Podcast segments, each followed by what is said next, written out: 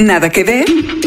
Documentales, cine de autor, series de todos lados del mundo y una que otra película dominguera. Aquí, Mariana Linares Cruz, Trino Camacho y Luis Pablo Boregard hablan de Netflix, recomiendan lo que vale la pena y te ayudan a solucionar el eterno dilema de no tener nada que ver. I'm going to tell you a story. Everything happens for a reason. Goddamn right. Nada que ver, un podcast original de Netflix. Ha llegado la hora de ser prácticos. Bienvenidos una semana más en Nada que Ver, un podcast original de Netflix. Y aquí estamos como semana a semana. Le saluda Luis Pablo Oregard, muy eh, contento. Siempre la actitud ante todo, porque este episodio va a ser difícil por la, la temática que tienen las tres elecciones que hemos elegido para hablar y discutir. Muy, mucho bajón y mucho contagio y mucho, no sé cómo decirle, Trino, Mariana, ¿cómo están? Hola Luis Pablo, yo creo que fue demasiada fiesta, demasiada celebración, demasiada alfombra roja. Y entonces, claro, como todo en la vida, viene el momento de la realidad. Sí. Y este episodio se llama. La realidad se nos estampa en la cara. Trino, ¿cómo estás? Muy bien, fíjate que sí, estoy de acuerdo en eso, ¿eh? O sea, es un, es un bajón, digamos, este, en el sentido de que no, no me entusiasmó tanto, ¿me entiendes? Eh, Pero hay cosas que son salvables. Así Pero es la ver- vida. Sí. A ver, y hay que decirle a la gente que está escuchando, eh, pues, pues, ¿de qué van a hablar? ¿no? A decir, a ver, una de las series que de, eh, nosotros aquí les habíamos prometido nada que ver el año pasado, que teníamos que hablar del final y dejamos que saliera un poco para recopilar todas eh, las reacciones de ustedes que ven esta serie, que es BoJack Horseman. BoJack Horseman, la primera animación para adultos de Netflix, ha llegado a su fin después de seis temporadas y yo creo que cierra, cierra, pues una época muy dichosa Un que largo hizo reír. cabalgar. Hizo reír y luego se fue convirtiendo en una serie pues que nos hizo pensar en cosas de las que no, no se hablan mucho, ¿no? Como cuestiones como la depresión, como los estados de ánimo, esas cosas que no solemos compartir una generación que comparte pues de sobra, que sí, comparte claro. sobra. Sí, claro. Este, y además, eh, una caricatura que, que en cierto sentido ha logrado eh, un éxito para, para hacer para adultos. Yo creo que eso a mí me encanta y me encantó mucho la idea esta de los primeros eh, temporadas. Pero en esta yo sentí, y lo veo así un poquito como un bajón, porque se volvió un reality de, de Hollywood en cierto momento. Sí. De repente se eh, vi ahí el Kominsky Method con este con Bojack haciendo la de actor, perdón, de maestro de actores, de, de además de psicólogo. Entonces, no sé, no sé, el final me queda de ver a mí. Este es algo interesante como hay un largo, eh, digamos, no voy a decir nada más, pero hay eh, hay una parte en la que no hay ni un diálogo. Pero no me quedé tan contento con. Ahora le, ahora le entramos a profundidad Sí. a BoJack Horseman porque decida de qué hablar y es una, yo creo que es un final que te da, te deja como cierto pozo. Y otra de las series que yo creo que muchos de ustedes cuando prendieron Netflix les salía así el algoritmo de aquí tiene señor. Ahora en tiempos de coronavirus aquí está Pandemia. Pandemia, una serie documental de seis episodios que yo creo que habla, pues, o sea, no, no puedo pensar que haya cosas tan actuales como esas. Parece que está pensado mm, ni mandado a hacer para la situación que estamos viviendo. ¿Quién lo planeó desde hace tiempo Sí. para que en esta época de virus, coronavirus y otros virus y bacterias pudiéramos enterarnos no solo de qué pasa con estas con esta propagación de enfermedades, sino quiénes son los responsables de que logremos o que se logre de alguna manera prevenir, de eso va pandemia más que del desastre de la prevención. Pues esos son los dos títulos y además tenemos una cereza sobre el pastel muy bien explicada de eh, ahora que como decía Mariana ya nos bajamos, digamos, ya estamos enrollando la alfombra roja de los Óscares. En mi caso muy contento por ya Parasite. el vestido, ya colgaste el vestido. año. Sí, lo sí, guardaste, lo subiste al closet. Pero el próximo Listo, me ¿no? alcance para uno nuevo. Pero te gustó Parásitos que ganara las dos, las dos nominaciones. Estoy tanto- feliz, Sí, yo estoy feliz, estoy sí. feliz y, y creo que lograron hacer algo que se había quedado en la raya Alfonso Cuarón y Roma, y justo de eso vamos a hablar en nuestro tercer título, Camino a Roma, que es un documental que destripa toda la creación de esta obra maestra del cine mexicano. ¿no? Entonces, ese es nuestro programa para hoy. Quédense y vamos a entrarle con Bojack Horseman. El 31 de enero 2020 se estrenaron en Netflix los últimos ocho episodios que completan la sexta y última temporada de la serie BoJack Horseman. Serie animada para adultos que desde su estreno en 2014 se convirtió en una serie de culto. I've made a lot of mistakes. But I look back at that other Bojack and I think, who is that? Narra la historia de Bojack, un caballo antropomorfo, famoso en los 90 y ahora consumido por las drogas, la depresión y el narcisismo. También cuenta la historia de Princess Caroline, Diane Nguyen, Todd Chávez y Mr. Peanut Butter, cada uno con complejas y ambivalentes personalidades y arcos narrativos que han evolucionado a lo largo de seis años. I've had a lot of what I thought were rock bottoms only to discover another rockier bottom underneath. Feel like my whole life was an acting job. Doing an impression of the people I saw on television, which was just the projection of a bunch of equally screwed up writers and actors. I felt like a Xerox of a Xerox of a person. Creada por el humorista Rafael Bob Waxberg, en colaboración con la dibujante Lisa Hannawalt y musicalizada por Jesse Novak y Group Love, además de un enorme equipo de creadores, artistas, guionistas y directores. Un final redondo para una serie que nos marcó por su honestidad y que vamos a extrañar. And that's a Sharpie. Gracias, Bojack. Bueno, Trino, tú ya traes una hipótesis sobre este caballo animado que es Will Arnett. Sí. De seis temporadas. Y pues ahora sí que no quedaste Desarrolla. satisfecho, decías. Sí, desarrolla. Ahí les va la idea, desarrollen. La verdad es que eh, los episodios eh, estaban interesantes por el giro que dio ya este, eh, este caballo ya en un momento en su carrera ya de, de picada o de bajada, de alguna manera, con ciertos eventos con personajes que ya vimos que no les fue tan bien, que incluso hay partes donde hay una sobredosis de drogas, donde hay depresión, donde hay este, alguien con un bloqueo mental para poder hacer un libro. Es decir, todo esto habla de un Hollywood o de una generación muy lejana a nosotros en ese sentido, pero a la vez yo pensé que en esta segunda temporada de repente iba a encontrar esa chispa de humor más ácido, que se queda más bien en una cosa más ácida que de humor. Y un final que a mí en lo personal se me hizo como que si ya no va a haber más temporadas, como que entonces, ¿cómo le hacemos para, para mejorar esta percepción? Bueno, recordar, Trino, Luis Pablo, que venimos de los últimos seis episodios de esta última temporada. Ahora salen unos seis nuevos para ter finalmente, que no sé, ¿eh? siempre dudo yo. Siempre dudo también. Siempre dudo. Finalmente terminar con esta serie que sí creo que, híjole, ni modo, ¿eh? ¿Escuchas? Habla de ser adulto y que ya no hay marcha atrás y que las decisiones que uno tomó, bien o mal o regular, pues ahora tienen las consecuencias. Y son estos personajes que se enfrentan o que intentan enfrentarse a todos esos actos que hicieron en las otras cinco temporadas, cómo confrontan sus historias de vida, sus personalidades, sus adicciones y cómo también esas relaciones entre ellos, pues ni modo, como la vida misma, pues se tienen que modificar. Sí coincido contigo, Trino, que es una temporada mucho más reflexiva, Sí. mucho más ácida, aunque muy realista, muy, muy, mucho más realista, siento que las cinco temporadas anteriores, en donde hay mucho diálogo, mucho, mucho, mucho más diálogo que también en las temporadas anteriores, más que acción y más que todas estas historias estrepitosas, y que te va llevando a, una, a un final de temporada muy reflexivo, decía Andrea, nuestra gran investigadora Sí. de Nada que Ver, que ella sí estaba muy satisfecha porque era justamente lo que ella esperaba que los personajes hicieran. Y puede ser, yo Bueno, ¿y no será como que- siempre estaba esperando que hicieran una cosa diferente, pues sí, puede ¿No, ser. ¿no puede ser. será que Andrea es más chiquita que nosotros? También, eso tiene que ver. sí. Pero también es interesante como el cristal con el que otra generación también percibe lo que dice Mariana, la adultez.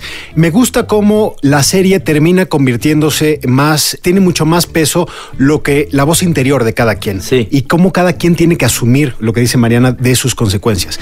Que también me parece un poco el reclamo que hacen las generaciones más viejas a la generación woke, de decir, lo- y lo vemos un poco como Dayan, que ahora se mudó, vive en Chicago, vive con este gran novio que es el Búfalo, Sí, que me encanta, es un tipo adorable. ¿no? adorable, Eso, claro. obviamente está Dayan en el mejor momento de su vida y ella insiste en sufrir. Hay un episodio donde ella está teniendo pues esta crisis donde quiere a fuerza hacer un libro súper atormentado, pero no le sale, no le sale porque se da cuenta de que en el fondo, pues she moves on, ¿no? Ella tiene que seguir Sí. y no ha sufrido tanto como ella piensa que ha sufrido, que también me parece una, una de las cosas que pues le recriminamos las generaciones viejas a los OK boomers, ¿no? A los millennials.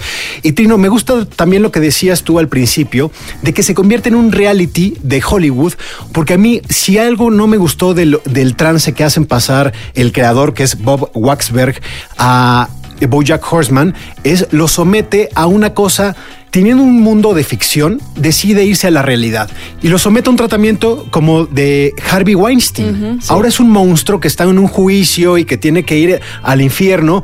Y yo creo que Bojack tiene muchas cosas que pagar, pero también es producto, él, toda su jodidez, de unas cosas que sufrió en una industria. Entonces, a mí que hayan terminado sometiéndolo en juicio, poniéndolo al borde de la muerte, completamente quitado de reputación y de fama, se me hace un poco, la verdad, un Too poco much. injusto. Un es poco es too un poco too much, ¿no? La, la escena esta onírica que tiene con la puerta falsa es sensacional. Tiene, para mí visualmente tiene eh, episodios que están completitos. Sí, ese es el mejor. ese episodio, ese es el, es el ese- 10. Sí. Exactamente. es, el, es el penúltimo, es el mejor de la temporada, en mi opinión. Y ahí coincidimos los tres, ¿no? Vaya. sí, sí. No, y, y coincidimos, creo, yo los escucho, que hablan con una pasión, como si se tratara realmente de personajes de verdad. Sí. Como que las historias y los sufrimientos y lo que han pasado cada uno de, de estos.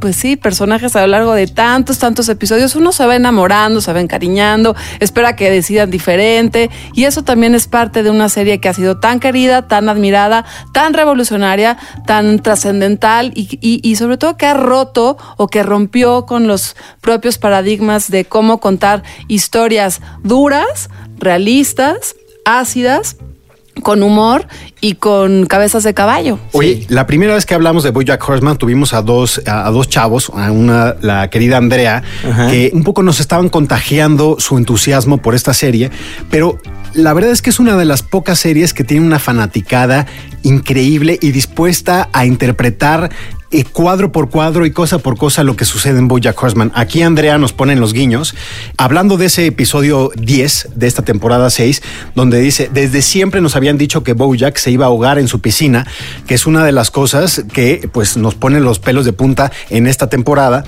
Y yo me topé buscando porque hicimos este eh, nada que ver, nos esperamos a que saliera para leer un poco las reacciones y déjenme leerles este hilo de Vindicación 27 que es sobre ese episodio. A ver. Entonces empieza, es un hilo, lo pueden seguir en Twitter en arroba Vindicación 27. Entonces se echa y dice, abro, mi- abro hilo de mi análisis pendejo del penúltimo capítulo de la última temporada de Bojack Horseman. Uno, las hortensias en sueños significan el deseo de que todo salga a la perfección o bien en nuestra vida. Bojack pasaba por un momento muy duro y esto se puede interpretar como que él quería que todo saliera bien. Hay que recordar que el episodio comienza con Bojack con una maceta de hortensias llegando a su casa de infancia, Sí. donde toca la puerta y le abre su mamá. Su mamá. Dos. Sarah Lynn pequeña. Al principio vemos que acompaña a Bojack a la casa de su madre. Recordemos que ella lo seguía constantemente cuando era pequeña. Buscaba su compañía, cosa que también se puede ver en la escena posterior, en donde aparece el ave y ella le entrega el leteseador. Entran a la casa y lo que ven es un pájaro revoloteando por Sí. todos lados. Entonces dice Mardi, Vindicación 27. El pájaro dentro de la casa, Horseman. Según San Google, el soñar en que un pájaro entra a una casa es señal de que se está haciendo algo que realmente no quieres hacer en tu vida. En episodios anteriores, vemos que Bojack hace lo posible por cambiar y ser alguien mejor. Cuatro, el cuadro. Hay un cuadro donde está persiguiendo a este pájaro, está lleno de cuadros. La diferencia es clara, en el cuadro original se puede ver a Bojack nadando, bueno, un cuadro que aparece en todas las series y ahora hace una variación.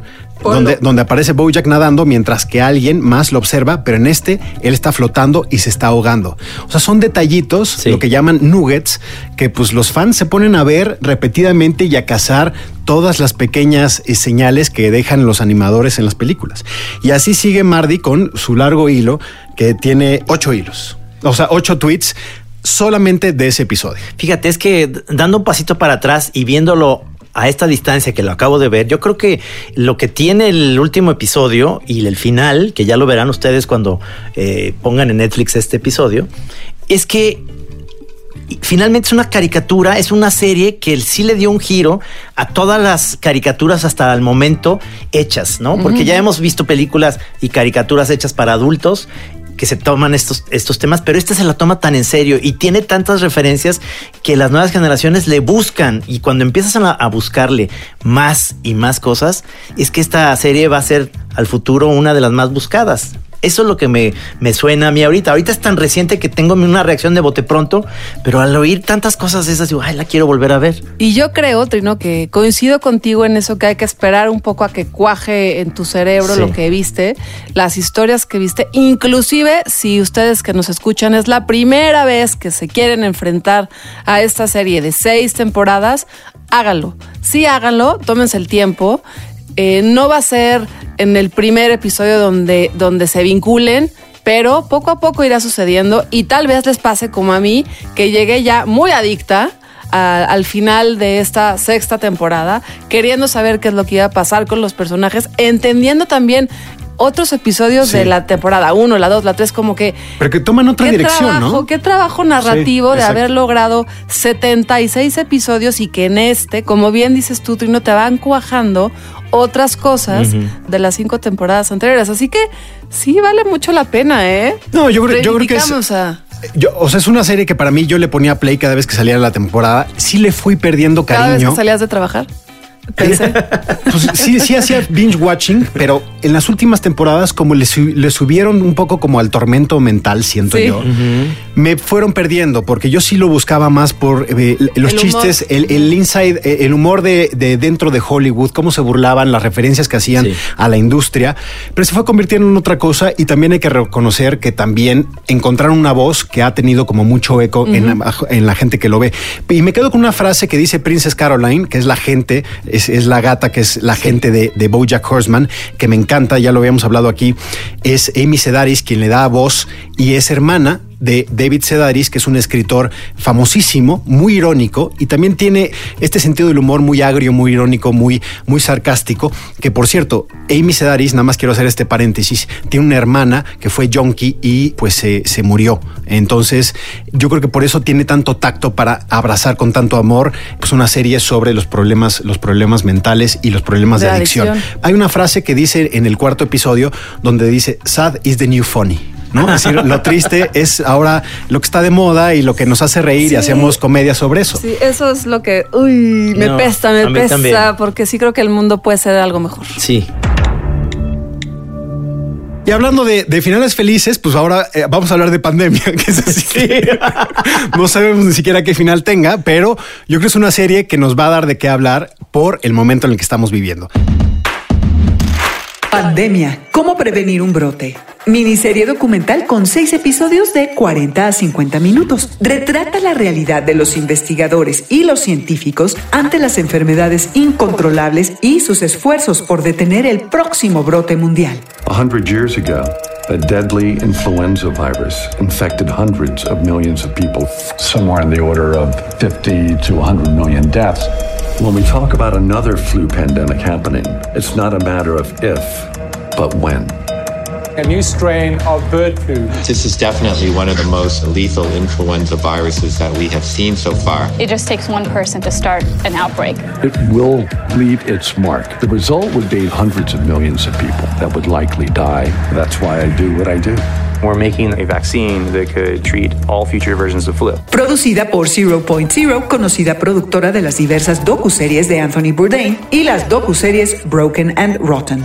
This vaccine could eradicate influenza as we know it. I know that what I do is important to my patients, but what am I doing to myself and my family? Within one month, the virus can spread throughout the country. A month after that, widespread throughout the world. Ayuda a entender cómo funcionan las pandemias, como el coronavirus, y qué puede hacer la ciencia para prevenirlas. Disponible en Netflix desde el 22 de enero. That poses an existential threat to us as a species. Si ustedes, como yo, se ponen nerviosos cada vez que su teléfono vibra porque les ha llegado una alerta de cualquier periódico del mundo diciéndole nuevo caso de coronavirus en tal lugar y suman tantos muertos, y eso está alimentando su ansiedad. Yo creo que Pandemia es una serie que sirve como un poco para construir cierta calma y también que estemos más informados para entender qué es lo que está pasando en un, pues también en, en una situación donde los medios están aprovechando de cierto amarillismo y de cierta urgencia o necesidad de que se lean los periódicos. Es decir, hay una epidemia eh, de un nuevo virus, de la gripa, que es el coronavirus, que ya es una de las más mortales, ya rebasó al SARS, ha causado más de 800 muertes, principalmente en China, que es el sitio donde se ha vivido, donde se ha vivido este brote y que poco a poco se van presentando casos en varias partes del mundo. Y esta es la serie para entender qué está detrás de eso, detrás del alarmismo, y yo creo que es donde ayuda a entender que hay un ejército de gente que está tratando, está trabajando para reducir el impacto de estas pandemias mundiales, ¿no? Es decir, lo que quise decir Luis Pablo es, si ya tienen mucha paranoia, vean pandemia. Para que se les Para baje que un se les baje un poquito. Porque sí, como bien dice LP, es un documental que a uno le ayuda a situarse en que estas alertas de coronavirus que te están llegando continuamente no son de ahorita, no son del 2020. Han habido otras pandemias que han matado también pues a poblaciones, pero que han habido soluciones, han habido fármacos, han habido eh, medidas de prevención y que pues en el 2020 es posible también como hacer un control damage, un control de daños, es lo que te presenta pandemia, que además no solo pasa en China, pero que también pasa en Estados Unidos, pero que también Es increíble la pasa producción, en ¿eh? cualquier territorio de pues del globo terráqueo en donde hay seres humanos y en donde es natural que pues los virus y las bacterias se propaguen de un lado al otro. Así que tranquilos, tranquilas todos, vean pandemia para que toda esa ansiedad se vaya disminuyendo y puedan enterarse también las distintas maneras, uno, de prevenir, que no solamente es lávese las manos 45 veces al día, no, hay otras maneras de que uno pueda prevenir enfermedades y que hay un ejército no solo de médicos y de enfermeras y de especialistas, pero claro, de una industria muy fuerte, muy sólida, pues de las farmacéuticas, de hospitales, de investigaciones, de laboratorios, de universidades a lo largo de, a lo ancho de todo el mundo que están intentando, no sabemos, yo creo, no sé, creo la teoría de la conspiración, no sabemos solamente si prevenir, sino también lanzar nuevos virus. Híjole, ay, Mariana, ya, ya empezaste ahí a como... conspirar. Bueno, ahí te va. Ahora les voy a explicar desde mi experiencia. Esto lo, lo tengo en mi iPad porque obviamente usted tiene un iPad, puede usted bajar los episodios perfectamente en su iPad y en el avión decidí ver Pandemia rumbo a Lima, Perú. el cual iba con aviones. Empe- a- eh, con empezaste a no sé. No, no. Iba gente asiática porque obviamente en Perú hay muchos asiáticos. Y la paranoia para mí fue tremenda al llegar a la aduana y todos traen tapabocas. Entonces dije, pero además me puse a pensar, vengo de Guadalajara donde hay una epidemia de influenza tremenda. O sea, también yo no me estoy poniendo en la parte que supieran, este viene de Guadalajara, ahí también hay. Y, la, y la serie no nomás habla del coronavirus, habla de la influenza, Sí. habla del ébola, Sí. habla de, otras, de otros virus que están latentes en, en África, en todas partes. Sí, en el aire. En el aire. Y esa paranoia, digamos, se me fue quitando en el momento en que vi que dije, sí hay gente que está incluso en las noches atrapando patos. Eso, es, increíble, sensacional, ¿eh? esos personajes que yo, o sea, me parece perfecto que cuente este documental, ¿no? Que pandemia, cómo prevenir un brote, Sí. más allá de el doctor en bata que está tratando de conseguir la vacuna. Que haya un güey cazando en cuevas murciélagos. Yo digo que eso, esos deben de ganar muy bien dinero. O sea, yo de a veces pienso, digo, me pagan muy mal. No, esos están haciendo una labor tremenda. Eso de una cueva en, en no sé qué parte del oriente. En, En- en Líbano es. En Líbano, exactamente. Y su vida en riesgo, ¿eh? Y su vida en riesgo. Y los patos a media, a madrugada, con unas redes para nada más ver. Y entonces se dan cuenta que todavía no hay, pero van a regresar otro día porque se supone que Que eso es lo, eso es lo genial de los documentales, Sí. ¿no? Que te descubren algo exactamente. Nunca sabía que alguien, una veterinaria en Luisiana, se levantaba a las 4 de la mañana para esperar a que los patos que hacen la migración desde Canadá hasta Argentina se paran en Luisiana y pues sobres. Hay que agarrarlos a todos, sacarles pruebas, les sacamos sangre para ver, porque es obviamente uno de los principales formas de contagio Las de este tipo de, pues, de enfermedades o de virus, ¿no? Y también es interesante lo que dice, para mí es una de los personajes que me encantaron de esta serie es esa veterinaria de Luisiana que dice, pues es que nunca vas a ver tú un pato y decir, ah, mira, está tosiendo, está estornudando, tiene gripa. Pero así es como se contagian los humanos. Entonces yo creo que a mí sí me sirvió como para enterarme. Aléjense de los estanques ya. Exactamente, Nada y de las granjas. Y de- Vivan en su departamento encerrados viendo Netflix todo el día.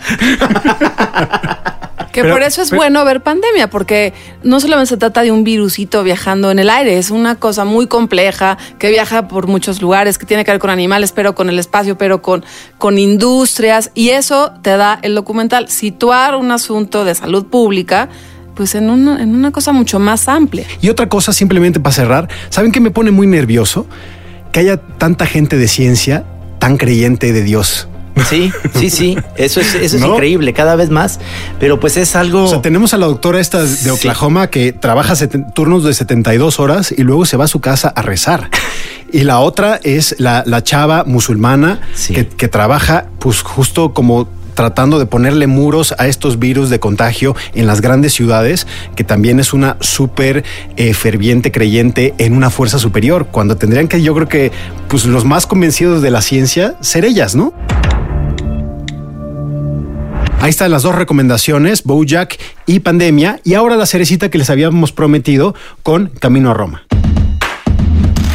Camino a Roma, documental de una hora y 12 minutos sobre Roma, la película mexicana ganadora del Oscar 2019. Una entrevista al director Alfonso Cuarón que reflexiona sobre su infancia, los detalles de la época y las decisiones creativas que le dieron forma a su película.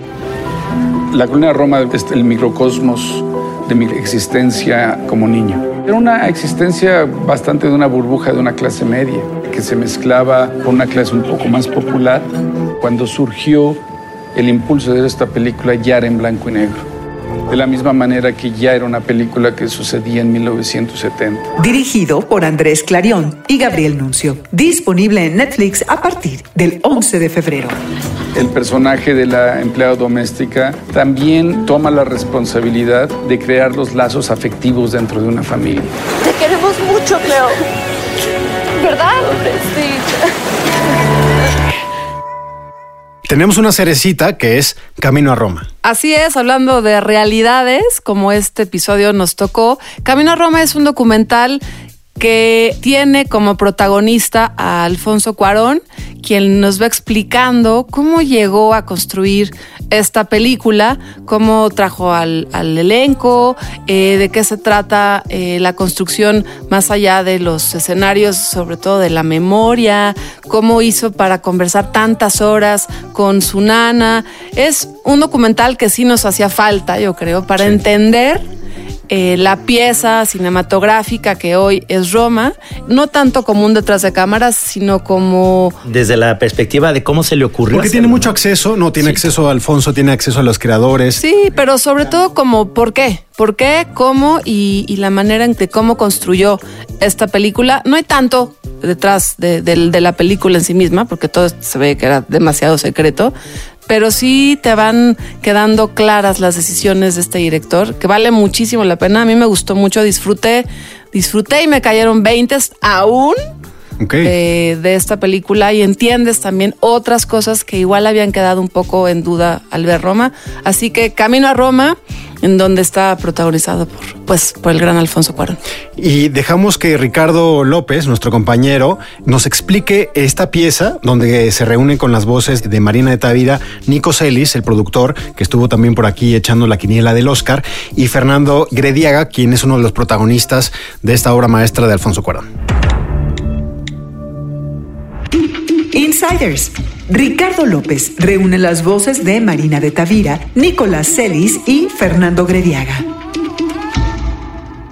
Soy Marina de Tavira, soy actriz. Vamos a platicar sobre Roma porque está a punto de estrenarse Camino a Roma. Camino a Roma es un documental sobre cómo se hizo la multipremiada y mundialmente celebrada Roma, de Alfonso Cuarón. Hablé sobre el documental con Marina de Tavira, minutos antes de que ella lo viera por primera vez. Tengo hasta miedo. ¿Por qué? Pues porque va a, ser- va a traerme muchos recuerdos, muchas memorias, estoy segura, como que meterte al interior de un proceso creativo como este, además, que no se parece a ningún otro que yo haya vivido jamás, que fue tan entrañable, que duró, fue largo para una película en México, por lo menos yo nunca había hecho una película que- en la que filmara tantos meses, implicó todo un momento de mi vida. Y después lo que sucedió con la película, que pues han sido unos de los momentos más bellos de mi carrera. Eh, pues no sé, siento que va a ser emocional ver pues las imágenes de momentos que viste, que viviste o que los que no viste, porque además esta película, eh, de la, la forma en la que se hizo, nadie sabía muy bien lo que pasaba cuando no estabas. Antes de existir como una película original de Netflix, Roma vivía solo en la mente de Alfonso Cuarón. Los actores no leyeron un guion completo ni sabían lo que iba a pasar con sus personajes. Eso nos lo dijo el día que Alfonso nos invitó a Yalitza y a mí a participar en la película. Nos dijo, eh, quiero que sean parte de esta historia. Estas dos mujeres son el corazón de la película. Solamente que vamos a trabajar de una manera muy distinta. Yo no les voy a dar un guion. Yo vamos a, yo no, no va a haber ensayos, no va a haber un trabajo previo. Yo voy a tener una conversación con cada una en las que les voy a contar quién es su personaje hasta el momento en el que inicia la película y de ahí en adelante lo irán descubriendo. El productor de Roma, Nicolás Celis, dijo que la película recibió mucho cariño de la industria mundial del cine. La verdad es que éramos un equipo súper unido, o sea, con Yalitza, con Marina, Gaby, eh, Eugenio, ¿no? Este, pues había un equipo que, el, con el que siempre viajamos y siempre pues, estuvimos juntos, siempre nos traducían, ¿no? Veías, veías a Marina en las escenas donde realmente no cabía ni un traductor, o sea, y Marina le traducía a Yalitza, este, o yo le traducía a Yali, o nos dividíamos entre, o sea, fue tan bonito ese proceso. Para Marina de Tavira, los realizadores de Camino a Roma eran una presencia constante en el set, pero nunca supo en qué iba a terminar el documental que estaban rodando. ¿Recuerdas qué te preguntaron? Más o menos, estaba pensando en eso, eh, justamente. Creo que me, creo, pero a lo mejor ahorita me sorprendo, pero creo que me preguntaron sobre mm, el proceso de audición, sobre qué pensaba yo de mi personaje, que, que, que describiera a Sofía en algunas palabras. Sí recuerdo dónde estábamos, estábamos en la playa, en, en Tabasco, donde filmamos eh, una playa que se llama Playa Paraíso. Ahí fue. Que es Veracruz en la película. Es Veracruz en la película. ¿Y cómo fue el proceso de audición? ¿Cómo fue? ¿Qué piensas de tu personaje? El proceso de audición fue eh, eh, largo, un proceso de espera, eh, digamos que de la primera audición a que supe que tenía el personaje pasaron tres meses, si mal no recuerdo. ¿Tres meses de angustia o tres meses de ya no me hablaron o tres meses De todo, tres meses de ya, al principio de ya no me hablaron, de repente de ay, ay, ay, tengo otra, me volvieron a hablar y ahí entonces ya te sientes más cerca. Le pregunté a Marina de Tavira si no es mejor ver una película sin saber nada de ella. Dijo que probablemente la gente que vea Camino a Roma ya vio Roma. Yo creo que es muy interesante de pronto poderte meter a lo que le llamamos la cocina, ¿no? Ver los momentos a veces lúdicos, a veces estresantes. La, la película tiene una complejidad de cámara brutal. Entonces yo creo que eso también puede ser muy interesante de descubrir cómo, cómo se filmó, porque se filmó dentro de una casa que se construyó la casa completa. Fernando Grediaga, quien interpreta al padre de la familia y esposo del personaje de Marina de Tavira, nunca había actuado. Conoció a Alfonso Cuarón en un concierto de Radiohead. Se me quedaba viendo raro, entonces nada, lo comenté un poco con mi esposa allá en el coche yendo a casa. Ay, que sí, qué raro, ¿no? Sí, me veía raro, ¿no? Sí, sí, qué raro. Ya, bye. El miércoles a mediodía estaba en una junta, ya me entró una llamada, contesté, número desconocido y era él. Cuarón le pidió ayuda y le pidió hacer un casting. Perdón, castear. Este, ¿Qué es? Casting. Que hagas un casting. Dije, no, hombre, no, no, no, no. Y empezó ya ahí como que se soltó, se empezó, em- empezó a insistir. Es, un papel muy relevante en la película, pero con poca presencia, no tuvo que quitar mucho tiempo. Y entonces como que me resistí, pero no me dejaba. Bueno, seguí insistiendo y le dije que sí, que al casting, ok, pues sí, ya si insistes, pues eres Alfonso Cuarón. Y agarré un Uber Llegó al set en la colonia Roma, le pusieron una playera gris, le tomaron unas fotos y el resto es historia. Sí me pasó algo que me bajaban un switch y me prendieron otro switch. Y me bajaban el switch de Fernando y me subieron el switch del señor Antonio. Y dice que quiere volver a actuar. Lo quiero volver a hacer porque Porque no sé si fue él el que logró que yo lo hiciera o fui yo el que lo logró. Marina de Tavira recuerda la filmación de Roma como algunos de los meses de más concentración en su carrera. Porque la tarea era mayor y porque estaba trabajando, era la única actriz con formación actoral en el reparto. Había muchísimas cosas que eran para mí un reto enorme, ¿no? Entonces, realmente creo no, no hay mucha, incluso no creo que haya ni siquiera mucha interacción de jugueteo con el, con, antes de la toma. Yo creo que si lo que voy a ver es a, a, una mujer callada caminando por ahí y luego haciendo la escena. O sea, no, no sé qué más pueda haber porque todo el tiempo estaba así, enfocada, enfocada, enfocada, enfocada. Casi ni hablaba con nadie. El lugar común dice que todos los caminos llevan a Roma, pero la historia que cuenta el documental Camino a Roma es que tuvieron que pasar muchas cosas para que la visión de Alfonso Cuarón se convirtiera en una realidad. Bueno, pues ya nos vacunamos Ya en nos este vacunamos, episodio sí. de Nada que Ver. No estuvo tan bajón, ¿no? No, no, no, silencio, no. silencio de Bojack Horseman. cara. No, no, no, no. No, Yo no. siento que más bien es el episodio de Te caen los 20. Un poquito, sí. De te caen 20. Es que digo nomás porque no, no hablé un poco de Camino a Roma, pero entrar en un proceso donde haces una película nada más sin guion. Está increíble ver eso, porque por eso a lo mejor era tan en secreto, porque decía, yo creo que Alfonso decía, que ni se enteren, que no hay guion, güey. Pero está padrísimo, está padrísimo. Sí, bueno, sí. pues es un episodio para mí que al final no fue tan bajón y sí, hay que dar dos pasitos para atrás y esperar a que cuaje nuestra mente eh, Bojack. Y fíjate que me, me gusta esto, estos productos que está sacando Netflix para entender las películas y documentales que están ahí. Por ejemplo, está este documental para entender Roma. Hay uno del irla- el irlandés donde vemos a Martin Scorsese y a los grandes actores también hablar. Y yo creo que nos ayuda a digerir algunos de los documentales y películas. Hace algunas semanas hablamos aquí de este documental sobre la noche, de qué hacen los animales en la Sí, noche. Y ahora, una de las preguntas que me hacía era cómo lo habían filmado y me topo que hay un documental que explica cómo hizo todo este equipo, este gigantesco crew en todo el mundo para, Es que creo para que hacerlo. es un movimiento natural, porque acuérdate, cuando compras tú los DVDs Exactamente. con eh, material extra, lo compras precisamente por el material extra, porque la película finalmente la acabas viendo después. Y eso es lo que vale mucho la pena. Ojalá lo empiecen a hacer con todas las series. Quiero ver detrás de Marriage Story que hay. Estaría buenísimo ver cómo los dirige, ver Como cómo, no hay guion tampoco. Ah, no es cierto. cómo, la pared- cómo entrevistan a la pared que sí. salió dañada. Efecto especial, ¿no? El hoyo en el, en el muro. Pero bueno, hasta aquí llegamos en Nada que Ver. Les recordamos nuestras redes y dónde nos pueden escuchar. Estamos en los podcasts de Apple, también estamos en Spotify y por supuesto nuestra página de Así como suena, semana a semana, sin falla. Y muchas gracias a toda la gente que eh, se dedicó a contradecirnos a Luis Pablo y a mí en el episodio 42, hace dos episodios, sobre Uncut Gems. Sigue el debate. Hay dos equipos muy marcados. Sí. Y Trino, pues está en medio arbitrando porque tienes tus pros y tus contras. Tengo mis pros y mis contras, pero, pero en general estoy más pro. Sí. Le fue muy bien en los premios indies, ¿eh? Ahí Así nada más que, digo. Ahí no le hicieron que el nadie feo. ve, que nadie se entera, pero no importa. Pueden seguir escribiéndonos sobre Uncle Gems, sobre ese episodio, sobre estos episodios. Yo soy eh, Mariana Linares y me encuentran en arroba M Linares Cruz. Yo Trino Monero en todas las plataformas, ya sea Twitter, Facebook o Instagram. Y yo en Twitter, arroba Luis Pablo B. Y ahí estamos a la orden y nos escuchamos la próxima semana. Hasta luego.